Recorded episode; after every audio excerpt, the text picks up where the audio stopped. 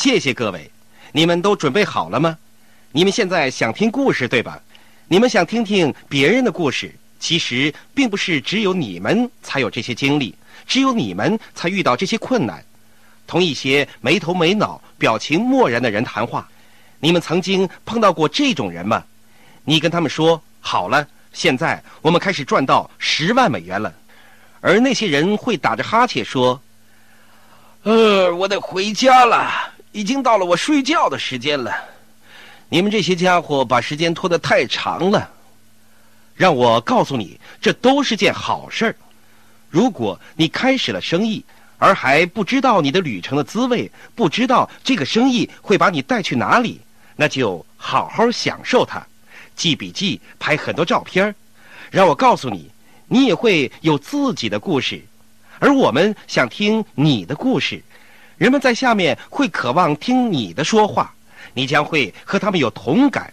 因为我们每个人都曾经挣扎过，我们听到的最糟糕的故事，莫过于某个人这样说：“我加入了这个生意，推荐了六个人，他们都做成了，然后我成为了钻石。”没人愿意听这些人说话。现在，我把话筒交给我可爱的新娘和太太玛丽。我希望你们都很温暖、很兴奋。我今天穿了红色衣服，从心理学的角度来看，这样能确保你们足够兴奋。心理学专家告诉我们，人们看到红色的衣服通常不会入睡，对吗？祝贺你们来到这里，我们将和你们分享一些故事。我们不会讲所有的故事，但我们会选择一些故事同你们分享，给你们带来希望。我和麦克都是第一代移民的后代。我出生在克罗地亚，麦克出生在意大利，这就是我们的背景。我们的爸爸妈妈离开克罗地亚来到加拿大，是我的爸爸教会我们关于自由的第一个基本原则。他紧紧盯住他想要的东西，他想成就一番生意，因此他想去一个想做什么就能做什么的国家。我们要把眼睛从自己身上移开，紧紧盯住别人。我们通向成功的旅程真是太神奇了，在这里你能够成就很多很多事情，这就是我们旅程的开始。在那个时候，我们的家长都觉得教育在我们的生意中、生活中都是成功的一个关键因素，因此我们要去学校接受好的教育，找一份好工作。我们都找到了工作，在税务部门工作。在那之前，我在读大学。在大学二年级的时候，我认识了麦克。我们相识的原因是他以为我是他头一晚在酒吧里认识的女孩苏珊。这些年来，他一直没有承认他是不是以为我就是他说的那个苏珊。但我们最终还是走到一起了。今天数年以后，我们还是站在一起，所以这真是一个奇迹。我们谈了四年恋爱，这是一个承诺。这个过程很不容易，最后。我爸爸把我们叫去他的房间，他给我们两个选择。不用说，我们在几年之后结婚了。所以说，奇迹确实在我们的世界中发生了。当我们建立这个生意时，或者在建立生意之前，我们一直在寻找其他机会，就和你们一样，我们到处寻找机会。你们也一定处于寻找的阶段。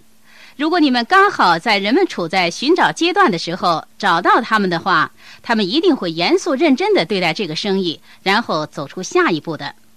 我们当时也在寻找，我们还做过一些小投资，我们曾经研究过连锁经营，研究过房地产生意。值得庆幸的是，所有这些项目都泡汤了，我们没有足够的流动资金和支持去开展这个生意。这个生意在正确的时候走进了我们的生活。那时我们在税务部门工作，在座如果也有一些人在税务部门工作，让我告诉你，这是一个最令人憋气的地方。如果你在税务部门工作，有人问你在哪里工作，你一定是说在税务部门工作，他们马上就不说话了，就像嘴上被胶布封住了一样。他们不愿同你交流，他们不愿同你讲话，他们不想知道你是谁。我很快就知道了这点。当我们开始这个生意的时候，我不会告诉别人我在哪儿工作。就说在市中心工作，这样才能交上一些朋友。当我们看到这个生意时，和你们大多数人一样，我们有了第一次聚会。他们告诉我们要我们带尽可能多的朋友和亲戚来参加，把房间塞满，因为你的朋友和亲戚会很快把信息传开的。他们发现你在做这个生意，就会对全世界的人传播，因此干脆把他们全部邀请过来，告诉他们你要做的事情，那些想和你一起做的人会做的。而那些不愿意做的人，也就不会做的。第一次聚会，我的妹妹很晚才来，很早就离开了。她不想和我们，不想和我们的生意有任何关系。她在整整一年半的时间内没买过一件产品。然而，不可思议的是，有一天他打电话给我，问我：“你们还在发展你的生意吗？”我说：“我们一直都在发展呢。”他说：“让你们的生意多一个独立生意人怎么样？”我说：“非常欢迎。”然后他说：“我要加入你们。”他加入的原因是我们从来不放弃，我们一直都在坚持。我的公公一直非常反对我们建立这个生意。他说：“他愿意给我们一百美元，让我们别打扰别人。”好了，你可能有很多亲戚朋友，这些年他们一直为你加油，但你知道吗？在我公公六十五岁退休的同一年，迈克也退休了。当他退休时，他说：“你可以为自己做的最好的事情，可能就是建立自己的生意。”他总是后悔没有建立自己的生意，一直都是做雇员。所以说，情况会发生转折的。我妈妈不太赞成我们，她是一个持怀疑态度的人。你们也会有一些家人，他们总想保护你。他们要让一切不好的事情不发生在你们身上，是吧？我也有这种家人。你知道，我嫁给了意大利人。你知道意大利人给人的印象吗？有时他们似乎不是很友好。我妈妈觉得我进入了一堆不可靠的人的圈子中，因此她非常担心我的安全。你们可能也会有同感。他反对我建立生意，但是最终。我们还是做了决定，填饱自己肚子的人只有我们自己，也就是麦克和玛丽。所以，我们做出决定继续前进。有没有家人的支持，我们都不在乎了。我们要坚持走下去。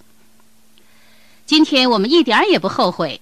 现在我们的双方父母的关系都很好，他们都鼓励我们，他们为我们加油，他们说为我们骄傲。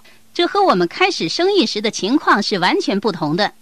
这些年来，一直到今天，我们有很多从来不买我们产品的亲戚，你知道吗？如果今天他们给我们打来电话说要买些东西，我会立刻给他们送去产品的，因为这都没有关系。这个生意的大画面需要你的关注。在这个生意中，我们需要学习一些原则，其中一点是，我们要决定自己想要什么，然后专注在这上面。我们还学会，我们有时也会灰心丧气，因为生活是充满酸甜苦辣的。但是我们从不在同一时间气馁。有时候可能是麦克灰心意冷，而我为他打气；第二天他抖擞精神，而我可能会泄气，他来鼓励我。我曾经生气地把磁带扔出窗外，因为我实在不愿意再听磁带里的一个字了。但我还是有会计师背景的，所以我只好回去把磁带捡起来，重新放回车里。我相信你们都没做过这种蠢事。有些人告诉我，让我谈谈那些不愉快的经历，因为他们不想总是听好事，对吧？我们没有太多不愉快的经历。说实话，那是因为我不太记得不愉快的事情了。我记得有些人告诉我们，他们曾经听过生意计划，但没有参加。他们告诉我们，我们没有做到钻石的能力。一定会有一些人不相信你们的。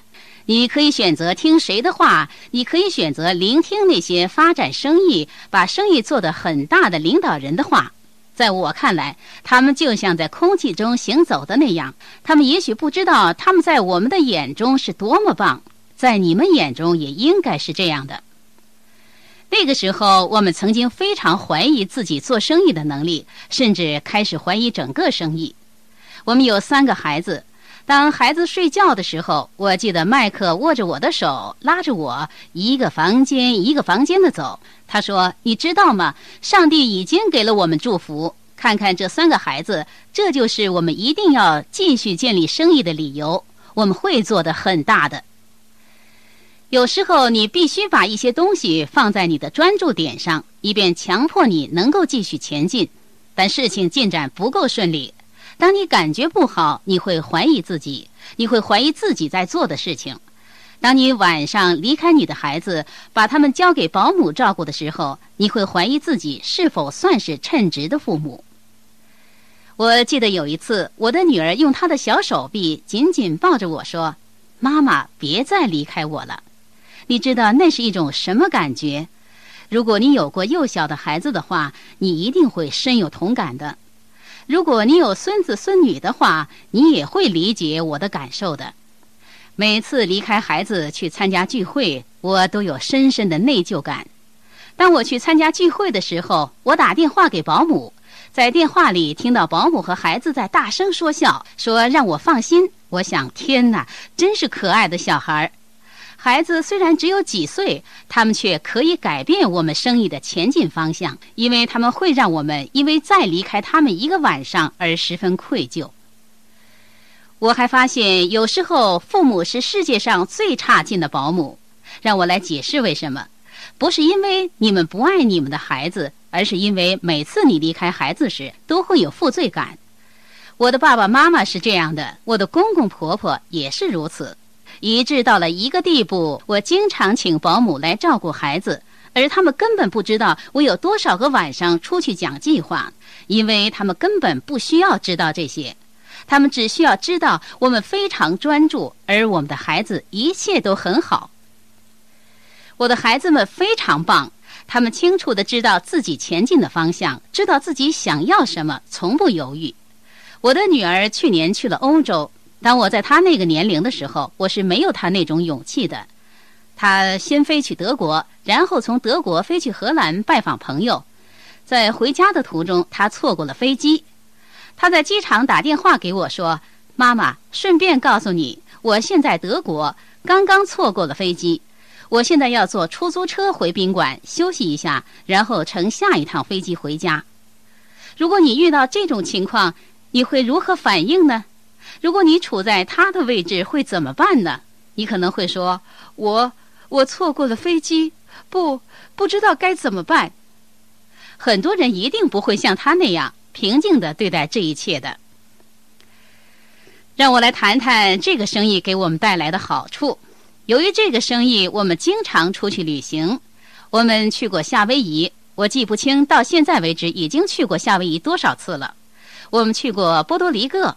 我们去过彼得岛，彼得岛是一个我最喜欢的地方。我们已经去过好多次了。我们去过希腊，我们去过澳大利亚，澳大利亚也是我喜欢的地方。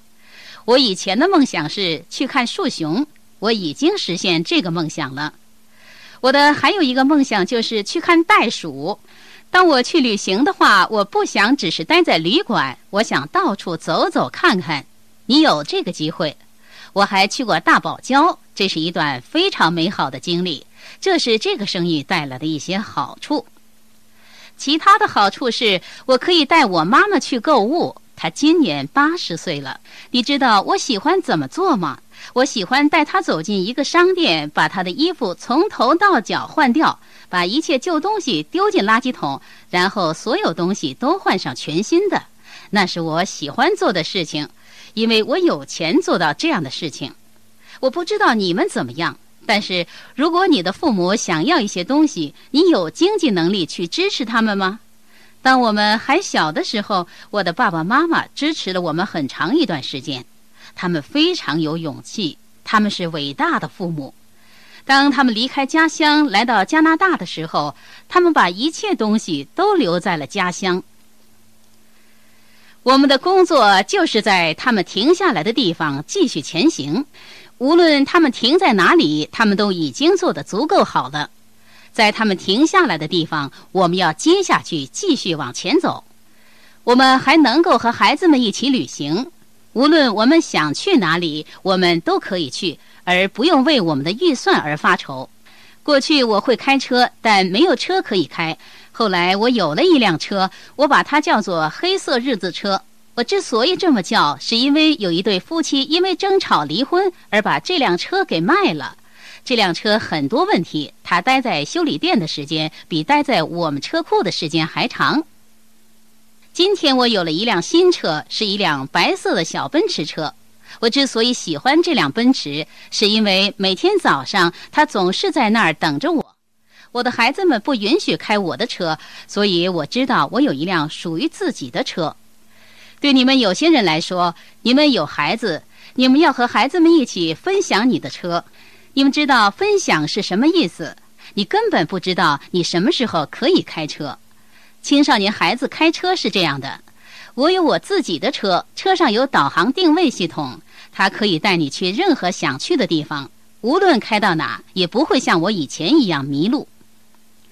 最好的地方在于，当某一天事情不顺利的时候，有人拒绝了我，无论是拒绝了产品，还是拒绝了生意。我就会坐上我的奔驰车，随便开去哪里都行。我随便选一条街，无论是哪里都可以。车上导航系统会有一面小旗帜，告诉我已经到达目的地了。这意味着我只是坐上我的车，就达成了这一天的目标。因此，当你有哪天事情不顺利的话，你也不妨尝试一下，为你手上的生意机会而兴奋起来吧。这是我们所能看到的最神奇的机会。在麦克上台讲话之前，我还想和你们分享一样东西。我的妈妈很早之前就把这首小诗歌送给我，题目是《为什么担忧》。你知道，我们经常担忧。如果你在这儿，你会担心你的孩子；如果你的丈夫出差了，你会担心他在干什么，担心这个，担心那个。让我告诉你们一件事。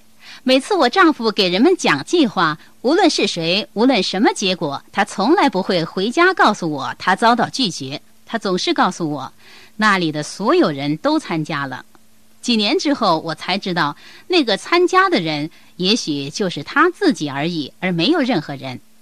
但是我从不知道他曾经有过被人拒绝。我的丈夫从不告诉我谁谁谁不参加，谁谁谁拒绝他等等。我们经历了很多这样的事情，让我给你们读读为什么担忧。为什么担忧？你只有两件事情可以担忧：要么担忧健康，要么担忧生病。如果你健康的话，那就没什么可担忧的了；如果你生病的话，只有两件事情可以担忧：要么你好起来，要么你会死去。